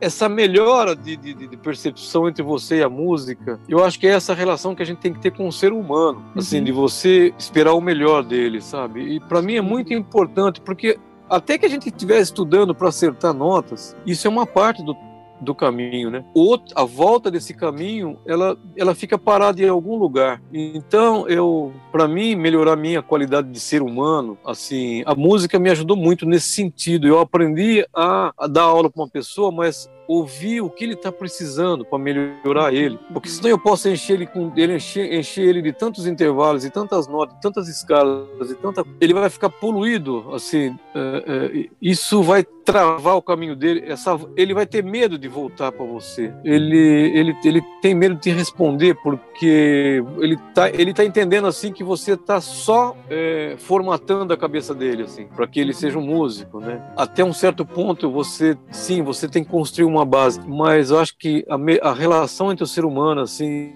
e de você ouvir, eu, eu tô falando disso porque eu eu precisava ouvir esses meninos. Eu ouço até hoje eles. É muito diferente um menino que mora no Capão, aqui em São Paulo, na Zona Leste, o outro no. É muito diferente o que ele pensa. Eu ouvi meninos falando para mim assim que eles, eles ficaram muito felizes de sair assim de um, de um, de um bairro onde eles estavam tocando e vir tocar no centro de São Paulo. Aí você falou assim: peraí, mas qual a diferença, né? Porque eu saí de Leme, eu estava uhum. bem mais longe do que vocês, né? assim, tem gente que vem do Nordeste para tocar aqui. Qualquer... Aí eu fui aprendendo assim que tem uma palavra certa, né? Não é incluir, é, é, resgatar. Eu acho que é isso. Eu acho que as pessoas têm que ser resgatadas. Você tem que colocar as pessoas no direito delas, né? Eu acho que o músico é isso, é o cara que percebe logo isso daí. É, é, sabe, ele ele não está ali brigando por uma é, por uma nota ou para conseguir tocar uma partitura. Ele está brigando ali porque ele, ele, ele faz parte de uma história que começou olha só, 300, o Gregório começou por nota nas nome nas notas. Faz tempo que a gente vem tentando fazer parte dessa história. Outros lugares resolveram isso e mas e os meninos daqui do Brasil, dos lugares que têm talento e querem fazer parte dessas notas, querem fazer parte dessas histórias, como é que eles vão soar, né? Então assim, é, é muito importante que eles entendam que eles fazem parte de algo maior, de uma história maior que começa lá atrás e que a gente deveria aprender a ouvir lá os cantos lá o cantos gregorianos, assim, estou falando assim de forma até de forma como professor, você entender assim que até chegar aqui para você falar assim, quando você passar por tudo isso que você chegar aqui, você fala assim, bom, eu queria fazer um solo hoje, mas eu acho que eu vou deixar para amanhã, né? Porque nem preciso fazer, porque eu entendo, a história tá tão clara para mim que eu posso fazer um solo para um aluno, para mostrar para ele, mas assim, para fazer lá mais um dia, teria que estar numa, numa condição muito especial de você estar num concerto mostrando a música, a história dessa música colocando essa música no lugar dela que ela merece. Então, se eu fosse falar de música para os jovens, eu falaria: aproveitem o momento de vocês, ouçam essa música, respeitem essa música. A música é uma disciplina, né? Coloquem ela no melhor lugar que vocês puderem colocar. E meu pai falava uma coisa muito bonita: ele falava assim, não comprem explica, tá? Que as pessoas que estão te ouvindo não tem nada a ver com o seu problema.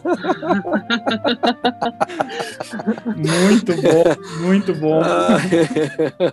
Então, é aquelas coisas que tem cara que quer tocar aquelas coisas mais difíceis que existem no mundo. Falei, tudo bem, mas deixa para os outros em trocado. Para você tá difícil? Meu pai falava assim: dá em trocado para a pessoa. Não, não, não, precisa mostrar que a música é difícil. Deixa ela é fácil para você. Assim a pessoa, assim você vai chegar num aluno e o aluno vai falar assim: putz, eu quero tocar clarinete, eu quero tocar saxofone, eu quero tocar flauta, eu quero tocar cordas, eu quero tocar piano. Eu acho que a gente incentiva um aluno mostrando para ele que a música aceita ele, né? Agora, você tem que aceitar a música, né? Uhum. Aceitar que ela fez bem para você. Então, eu continuo dando em trocado, assim, assim, me divirto e, e vou seguindo as coisas que meu pai me falou, né? Então, assim, nota de 200 reais que está saindo no Brasil agora, imagina. Falando assim, parece, parece muito, né? É a mesma história, você fala assim, olha, toma cuidado com essa nota.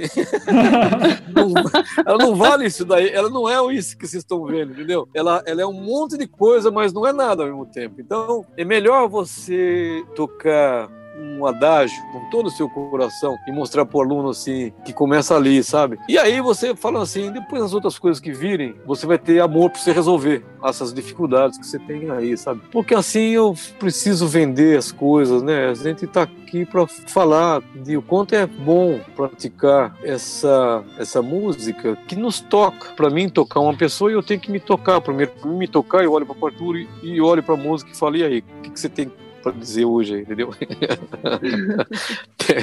eu tenho que ouvir essa música, né? Eu tenho que tá, ouvir ela de verdade, sabe?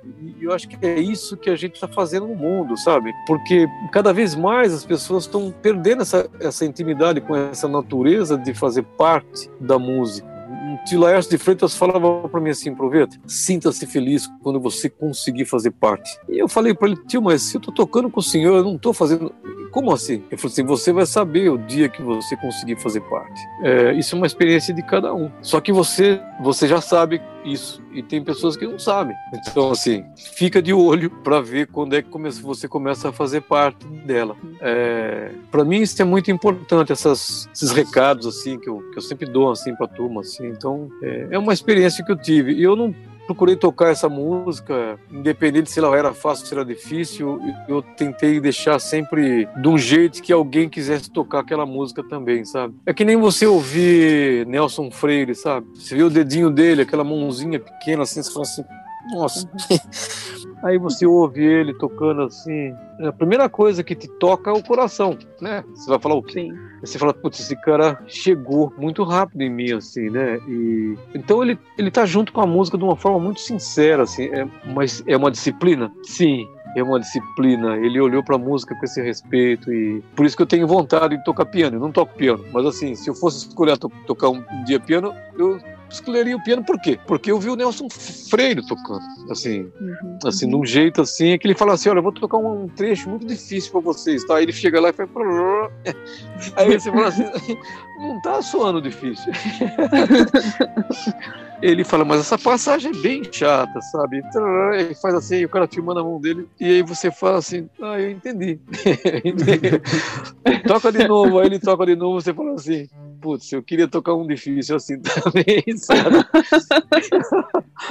é maravilhoso, né, isso daí, sabe? Eu acho que é, essa foi essa vida que, que a gente tocou e eu acho que eu tenho, só tenho que uhum. agradecer, assim, a agradecer muita gente fazer parte disso que eu estou falando para vocês, contando um pouco dessa história, assim, que na realidade eu vi as pessoas tocando e eu ouvindo e todos eles ajudaram a compor né, uhum. esse, essa forma de como eu me, me profissionalizo, como eu consigo melhorar ainda e como é que eu posso fazer essa música popular de um jeito que eu consiga chegar até um jovem assim de 15 anos que fala assim, pô, aproveita, eu quero tocar assim, sabe? Uhum. Isso para mim, isso para mim é muito importante. Assim. A gente está caminhando, assim, eu acho que Marcos, né, Marcos é Andréia, eu acho que essa meta a gente melhorou bastante bastante. Tem que melhorar mais? Tem. A gente sabe como fazer isso, sabe. A vida é assim, você faz um pouco, de repente amanhã depois aparece a outra parte na sua frente, assim, para você continuar aquilo, né? Espero que eu consiga essa, essa escola aí que eu penso assim, poder falar um dia. Começar de novo, Sim. né? Na realidade, eu tô uhum. falando assim de começar de novo tudo aquilo que eu vi com um menino assim de oito anos, assim, nove, olhar para aquele cara, ver as janelinhas de oportunidades que ele tem se abrindo nas sinapses, sabe? Tudo que está acontecendo uhum. naquele momento. Olhar para ele e falar assim: nossa, ele já tem isso.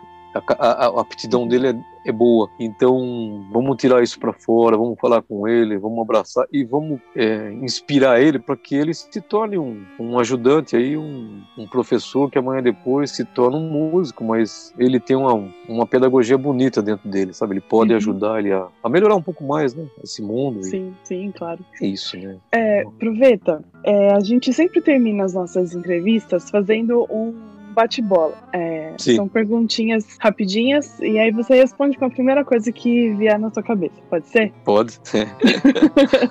é, então vamos lá. É, um esporte ou um hobby? Ah, futebol. Qual time? Lá, eu, eu, eu torcia, torço pro São Paulo ainda, com muita dificuldade, mas. Aê! Uhul! Eu ainda, ainda, ainda tenho fé ainda, né? Eu tô dando um desconto que esse ano aqui a pandemia atrapalhou muito a gente.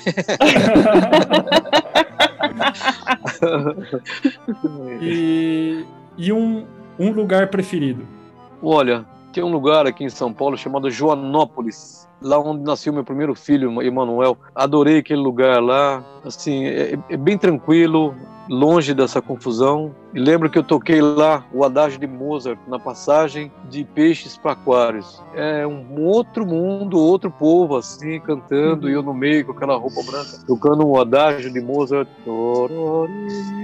Elas adoraram aquele povo todo, as pessoas todas e um lugar que eu gostaria de voltar. Assim. Claro, existem milhares de outros lugares lindos, mas ali aconteceu uma coisa assim. Primeiro que nasceu meu primeiro filho e eu estava em lua de mel, mas a música estava lá junto comigo, assim. É, se você não fosse músico, o que você acha que você teria sido? Se não fosse músico? Olha, eu acho que sempre gostei de desenhar. Tanto é que meus dois filhos são designers. Minha tia desenhava, meu pai desenhava. Provavelmente eu estaria na área de desenho, talvez é, arquitetura não, porque matemática minha era muito, nunca fui um bom em matemática, física, pelo amor de Deus. Então, assim, eu seria, eu estaria na área de desenho, que eu sempre gostei de desenhar. E Proveta, é, indica pra gente então cinco discos todo mundo tem que ouvir. Tem, existem muitos discos assim que eu acho assim que são importantes para a vida das pessoas, mas música, falando em música, né? Falando em música, e vou falar assim de música popular, discos importantes que eu vi assim, na minha vida, assim, que eu, que eu acho assim que são. A pessoa ouve e, e ali tem um resultado de forma decidida. Bom, dois, eu acho assim que são discos assim que, para mim, assim, é, são discos que eu gravei assim lá no Rio que foram importantes. Como eu já falei, Princípio do Choro são discos assim importantes, que é um, são cinco volumes, é, são 15 CDs. E assim, só aí, se ele ouvisse Princípio do Choro, ele já, a gente tinha matado esse assunto agora aqui. Mas o. O Brasileiro Saxofone 1 e 2, assim que a gente gravou lá com o Maurício, são discos importantes, assim que eu recomendo muito. Agora, tem discos históricos assim, é, a gente gravou muitas outras coisas também, né? O primeiro disco da Mantiqueira eu gosto muito, que chama Aldeia, mas é, isso é uma coisa uhum. particular minha. Assim, acho que um disco. Eu, eu, eu praticamente cresci ouvindo esse CD, viu? Aproveita, porque eu tinha em casa e meu irmão escutava. É, esse, esse disco foi um, um disco assim muito é, muito importante assim para gente. Mas eu colocaria um outro disco assim que é muito importante do Jacó que é um disco assim que marca uma época marca uma, uma virada que é o Vibrações que é do Jacó do Bandolim né? Que é um disco importante assim, um disco que tem ali uma, uma história é, de um choro, uma proposta de choro assim que muda muito assim a, toda essa a linha de composição, a linha de assim de como o Jacó ensaiava, né? Como é que ele cuidou do choro? Né? Ele trouxe uma forma nova de cuidar do choro assim que não tinha na não que não tivesse, mas eu acho que ele foi ele era um pesquisador, né? Além de ser um homem uma pessoa muito cuidadosa. Então esse Vibrações é um disco muito importante. Um outro disco que eu acho bonito assim, um disco que é um traz assim uma, uma é um disco do tio Laércio de Freitas, né, que é São Paulo na Garoa, Choro na Garoa, né, que é um disco disco do tio do Laércio de Freitas que é muito importante assim. Tem um outro disco assim para moçada mais jovem que não conheciam muito o Edson José Alves, que era um disco chamado Rádio. Eu tive o prazer de gravar esse disco com o Edson. Aliás, teve dois discos que eu preciso falar que eu gravei com o Edson que eu pode ouvir com certeza. Um é o rádio dele, que é muito delicado, e outro disco que eu gravei com ele, que é muito bonito, que a gente fez uma homenagem ao João Gilberto, chama Silêncio. É um disco que está Renato Braz, o Edson Alves e eu. Uhum. É maravilhoso. Isso daí, eu acho que a gente consegue não encontrar aí no, nas, nas mídias sociais aí, né? Tem um outro disco que eu gravei também que eu não posso esquecer. Esse disco é um pouco mais difícil, mas talvez a gente consiga encontrar nas mídias também. Que minha filha falou assim, achava que não estava, mas ela falou assim, não, pai, já, claro que está, né? Tudo, tá tudo lá, né? É, que é um disco que eu fiz em homenagem à minha cidade. São dois discos que eu gosto muito. Um é Tocando para o Interior e Coreto no Leme. Eu, esse Coreto no Leme é um disco muito delicado. Eu gostei muito de, de ter gravado esse disco. É um disco de 2014 acho que a gente lançou em 2015 ou 16. Eu gravei com um quarteto de cordas, Marcelo Jafé, Bettina, o Bob, uhum. Nelson Rios, eu de clarinete, o Edson Alves de violão, Edmilson Capelupi também de violão, só que de sete cordas, é, Toninho Ferragutti, Toninho Carrasqueira e um grupo de alunos da escola que eu levei lá para gravar esse disco é um disco muito bonito, que eu coloquei aí meu gosto musical, que eu falei, que é o encontro da banda do Coreto com a música clássica e com pitadas assim de de uma sofisticação que tem no jazz, assim, que eu, eu, eu gosto muito dessa, desse, desse 1940, 1950, de Johnny Hodges, que tocava com Duke Ellington, que era muito fino, é um uhum. saxofonista, assim como Benny Carter. É uma época que eu gostava muito, Coleman Hawkins, uh, Phil Woods. É, é, é, um, é um momento, assim, na música, assim, que aqui, no, aqui acho que tinha o Abel Ferreira, que tinha essa sofisticação no saxofone também, apesar de estar tocando choro, assim, de uma forma mais é, solta, mas era sofisticado. Então, é, eu coloquei um pouco dessas misturas nesse disco, né? Talvez no fundo, no fundo, eu gostasse de ser cozinheiro, sabe? se, se, tem uma coisa que eu falo muito com meus alunos sobre cozinha, eu falo, olha, se misture mais, não deixem as notas suas fora do ponto, sabe? Vai, deixa o calor, deixa o calor te colocar na música, você tem que sumir dentro da música. Não vira aquele carocinho que incomoda quem tá mastigando, sabe? O cara que tá mastigando, o cara que tá comendo, ele, não, ele tem que ver, ele tem que sentir que aquilo tá junto. A música também é isso. Você uhum. ouve, você, você ouve, às vezes você vê uma passagem do instrumento, uma coisa ou outra, que derreta na música, sabe? Toque, em si, enfie na música assim, sabe? Faça parte dela. É, porque o problema é esse. Será que até que ponto eu consigo fazer parte da música? E o tio falava bem isso. Você vai saber quando. Uhum. A gente tem que virar parte do gosto daquela música. Se a gente acha que é uma nota, essa nota pode atrapalhar a gente. Agora, se for uhum. um ingrediente, talvez melhore muito. talvez, talvez se você sentir um ingrediente, você faça melhor, mais rápido, parte desse gosto musical, né? E uhum. esse exercício é muito bonito para mim, assim, de pensar assim. Né? Eu acho que uhum. algumas vezes a gente resolveu dessa forma. Mas o cozinheiro é bom, né? Acho que vou falar com minha mulher, ela tá, ficaria muito feliz, né? com certeza. Para é. afunilar mais essa pergunta da, da dos discos, é, queria, a gente queria que você dissesse uma música, seja a sua preferida, uma que é especial, a música do momento. Uma música que seja. Tem muita música que, que eu ouvi você sabe, é, eu sempre analisei muito, assim, ouvi muitas grades, assim, mas eu, eu vou lembrar, eu, eu, eu, preciso me lembrar de um músico, porque assim, a minha relação com os músicos foi sempre a, a minha referência com música, né? Eu gosto muito do Isaac Perman, sabe? Assim, não é eu gosto, o, o mundo inteiro gosta desse cara, né? Uhum. E assim, e assim, você fala assim, como é que um homem pode tocar daquele jeito, né? Assim, e, e aqui tem um uhum. concerto de violino do Max Bruch aquilo ali, assim, é, é, uma das coisas, assim, que eu... Porque, assim, claro que tem aquele concerto de violino 2 lá do Tchaikovsky, que todo mundo quer aquele concerto, né, que é o... Mas, assim, aquela uhum. música passa, assim, com tanta, assim, informação, com tanta coisa, assim, que é lindo tudo aquilo ali. E ele toca aquilo ali também que você fala assim, nossa. Só que quando eu, eu, eu vou ouvir ele tocando esse Max Bruch, Aí eu, eu paro, eu sento e falo assim, putz, eu preciso ouvir isso daqui porque ele tá, ele tá contando uma história assim de uma música. E para mim, é, eu acho que eu, assim, a paixão minha que eu tenho pela música clássica, ela é ditada por alguns momentos de alguns músicos que eu ouvi, porque tem coisa que você quer ouvir da música clássica, que você quer ouvir aquela orquestra assim, John Williams, né? Você quer ouvir aquelas, aquela orquestra voando, né? Isso é, isso, é, isso é uma outra. Isso é sensacional. Mas assim, para você parar e sentar e falar assim, agora eu vou ficar quieto ouvindo. Então tem, tem essa peça que eu adoro. Existe uma outra, tudo assim, mas tem um adágio do Mendelssohn, acho que é, que é uma, chama cordas, harpa e tem um trompete que faz um solo. É um, uma coisa assim. Já falei do Mozart, do adágio, né? Que eu, é um lugar que eu paro também para ouvir. Várias coisas me emocionaram, mas esse concerto aí para violino que o Isaac Perman assim gravou assim, eu, eu não tô olhando assim para dificuldade assim, mas eu tô olhando assim para aquela paixão assim, né, daquele cara uhum. que coloca no instrumento assim de uma forma que vai para aquele sol grave assim, sabe aquele, aquele sol grave que vem assim, que você fala, nossa, essa nota tá muito grande, meu Deus do céu. É um negócio assim que você fala assim, vibrando assim naquela corda aqui em cima assim.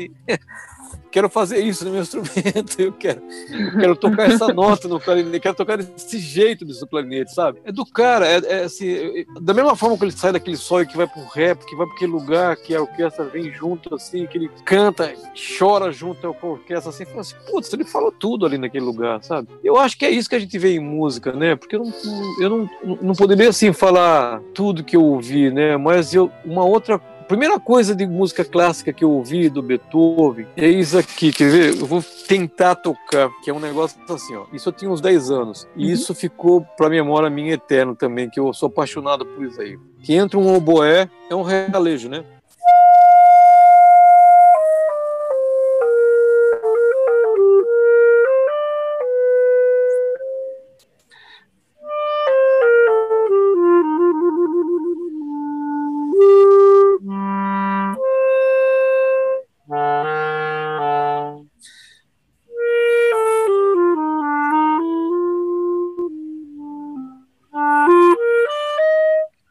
Assim, você, você vai pro céu, né? Quando você, quando você, eu não preciso nem estar tá tocando com fagote, ninguém aqui, sozinho aqui, eu lembro, eu lembro assim, eu falo assim, né? O Mozart, ele também deu esses presentes pra gente assim. Então eu lembro que eu ouvi isso daí, ficava no carro do meu pai, tinha um TKR, né? Um, aquela que ele toca fita, né? Até a uhum. fita quebrar um dia, ficava lá ouvindo assim, tentando sentindo aquilo ali, né? Eu, é, é, por que que um por que, que um cara vai fazer uma, uma, uma, uma melodia dessa, né? E, e, no filme ele mostra, no filme do. Como é que chamou lá o. Ai, como é que era o, o maestro italiano que era assim, tipo, o cara que ficou com ele até o dia que ele morreu? O Salieri? Também, Salieri?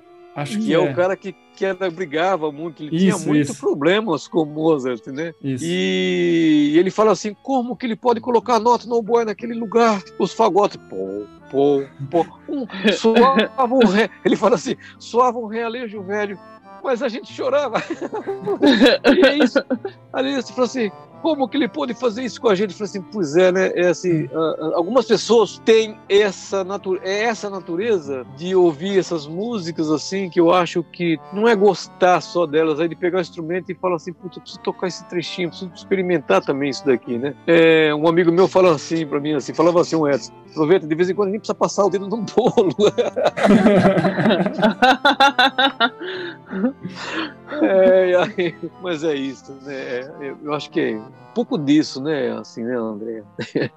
Bom, Proveta, foi um prazer, assim, pra gente poder te conversar, assim.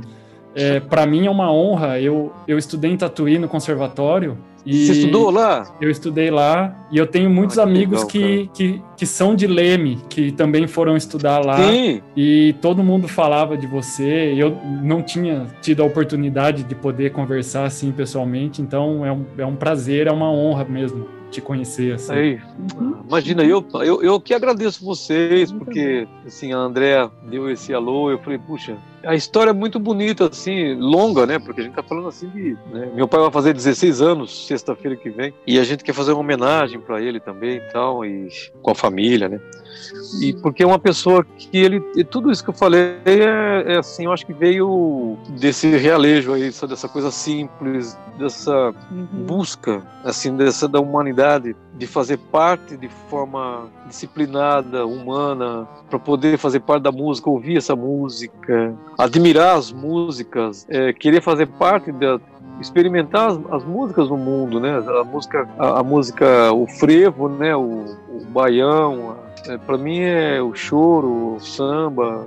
Passei minha vida experimentando essas músicas e muitas vezes consegui achar soluções interessantes assim na dança, né? Eu acho que também a gente aprendeu a saborear também esse outro lado assim que é do da cor da música, das, dos timbres, né? Dessa, desse sabor, né? Dessa do Tom Jobim, sabe? Assim que são pessoas que deixaram assim Ginga, né? Que é um cara que tá aí, que é um cara que de vez em quando me encontro.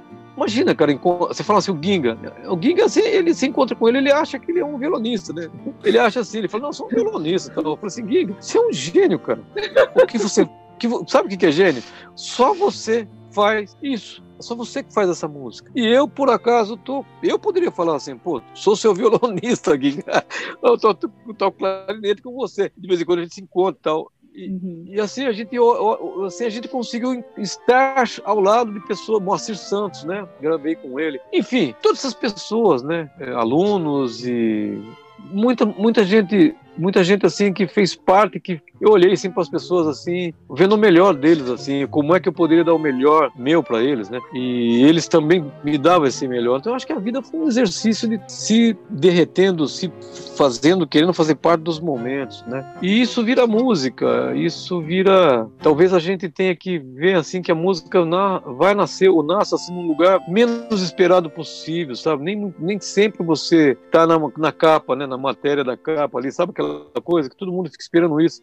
A música não nasceu desse jeito. Eu não acredito assim que a música venha nascer desse jeito. Acho que a música na, nasce num lugar muitas vezes assim que você tá lá com um amigo numa mesa tomando um chopp, você comprou uma música ali que é isso assim, e, e você tem prazer de fazer aquilo naquele momento aquela pessoa ou ou num lugar que você tá lá e, e, acontece uma coisa, um milagre, assim, nasceu uma melodia, assim, de uma forma, né, como eu vi, assim, com, tocando com o Edson Alves, que é um meu parceiro que saiu esses dias aí, no, antes da pandemia. Então, acho que a gente tava falando aqui um momentos, assim, de como é que a gente encara essa música, né, assim, não é a música, né, a música, ela é só um, um meio, né, e eu acho que na outra ponta tem um ser humano, nessas, nas duas pontas tem um ser humano, a música tá no meio, assim, é, você chegar no outro ser humano, nossa, é um esse é o exercício, né? É aquele lugar que você fala assim, pô, como é que chega no Moacir Santos? Como é que chega no Duda, maestro Duda do Frei Valmir, maestro Sim. Formiga lá do, do Recife,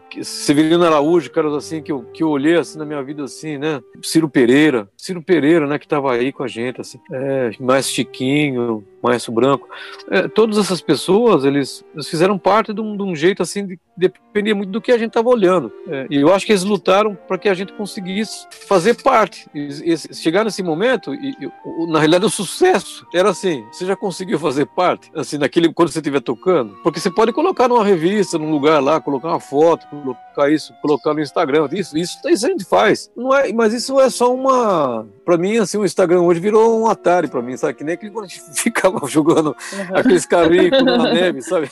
Aqueles carrinhos na neve, com luzinha. Para mim, o Instagram é aí, você vai lá, fala assim, vou correr um pouco aqui no, no, no gelo, vai, deixa eu ver.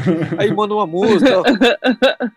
É, aí você se diverte, porque você fala assim, putz, tô com 59 anos e tô correndo com essa molecada aqui, os caras voando assim, e eu, eu ali falo, ah, bicho, aproveita pra colocar. Eu falo, não, essa semana eu tô descansando, tô quieto aqui.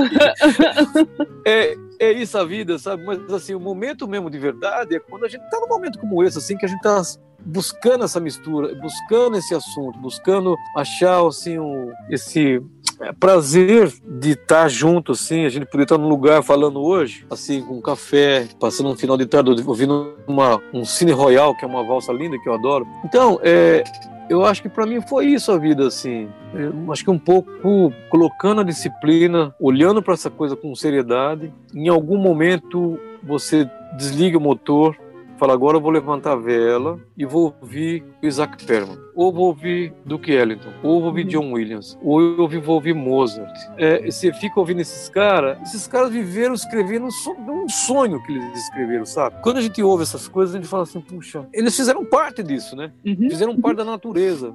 E a gente quer fazer parte dessa natureza também com música, né? Um pouco, talvez, um pouco mais distante, né? Mas, mas a gente quer fazer parte, né? Como o tio falava, pô, como a gente tá fazendo parte desse momento, é, depois fazer isso virar um som é, é, é é como se tivesse uma uma trilha sonora aqui, né? Assim, sons e é genial, assim, é, os caras que eu vi na minha vida, assim. E agradeço a vocês pelo convite, né?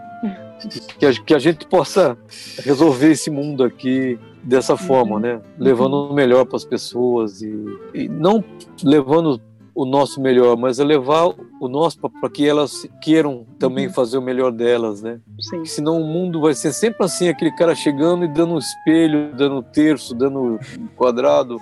É, isso, isso, faz, isso foi em 1500, assim. Então, eu acho assim, quando você está indo ensinar música para as pessoas, você está indo encontrar um outro mundo e você tem que aprender a ouvir aquele mundo, aprender a ouvir ele. Meu pai falou uma uhum. vez para mim assim, eu levantei uma questão com ele sobre vibrato, né? Como é que vibra no instrumento de sopro, né? Eu nunca vou esquecer. Ele falou assim: joga uma pedrinha na água, você vai ver aquela água que corre, corre, corre, em ondinha assim, aí ela morre lá no barranco. É, se você conseguir fazer aquilo no instrumento, né? Daquele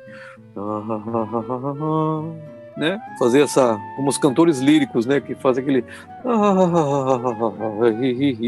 né? Assim, aquela coisa do instrumento de sopro, né? E o vibrato vem nesse lugar, assim, que vem assim dessa coisa da natureza, do lugar, de um eco, de um vale que você está lá. Ele falou isso para mim assim. Eu estava numa aula falando isso um dia, tinha um trompista polonês ele perguntou para mim assim: onde você ouviu isso? Não, foi meu pai que falou isso. Eu falei, nossa, eu vou levar isso para mim falar para meus alunos, porque eu, eu achei o, a figura, a ideia muito boa. Eu falei, pois é, eu, eu também acho. Eu, eu, acho assim que essas pessoas que dessa época eles tinham essa, essa intuição. Então a gente que veio depois, a gente conseguiu entender primeiro essa intuição, essa criar esses, esses bonequinhos, criar essas figuras. Depois de 40 anos a gente conseguiu dar um pouco de nome para essas coisas. Então hoje poderia falar de uma escola assim, dessa forma que eu falando com vocês, né? E aí você chega, mas aí você fala assim, falo primeiro para esse menino de 12 anos, vou falar primeiro do bonequinho, dos desenhos, daquelas coisas.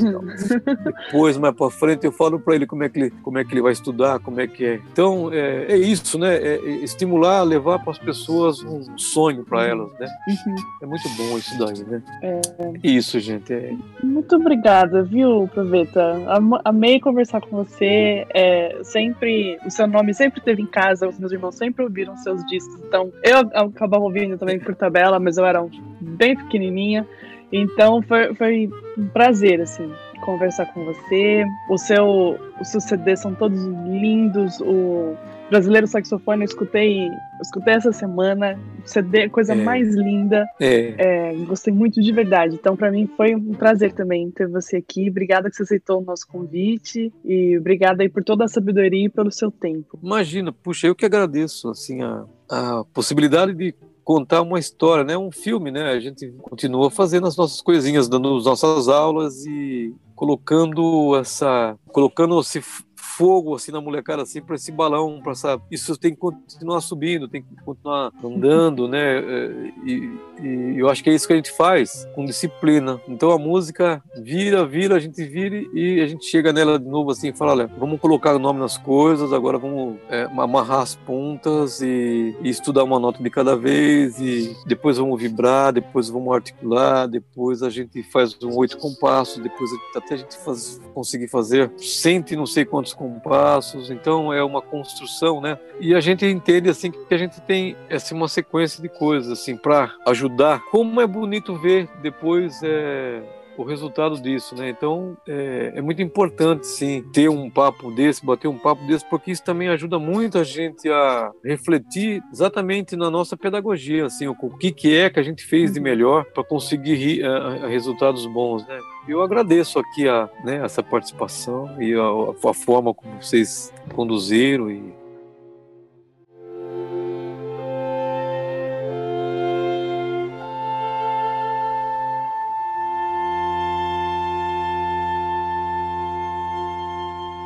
Vamos torcer, Marcos, um pouquinho mais para São Paulo até o final do Vamos. ano, vai empurrar com a barriga. É. a gente tem que fazer um esforço danado. É. E, os, os, os, os, amigos que trabalham aqui, né, porteiro amigos, né, também estão sofrendo uns, né, mais que outros, e a gente, a gente não pode nem ficar falando muito, né? A única coisa que a gente fala assim, olha, é, pandemia está atrapalhando a gente, né, e né, a gente vai ter que melhorar o ano que vem, né? Então, se Deus quiser, até com isso a gente vai estudando, vai fazendo nossa música aí, ajudando um pouquinho mais, né? É. Aí.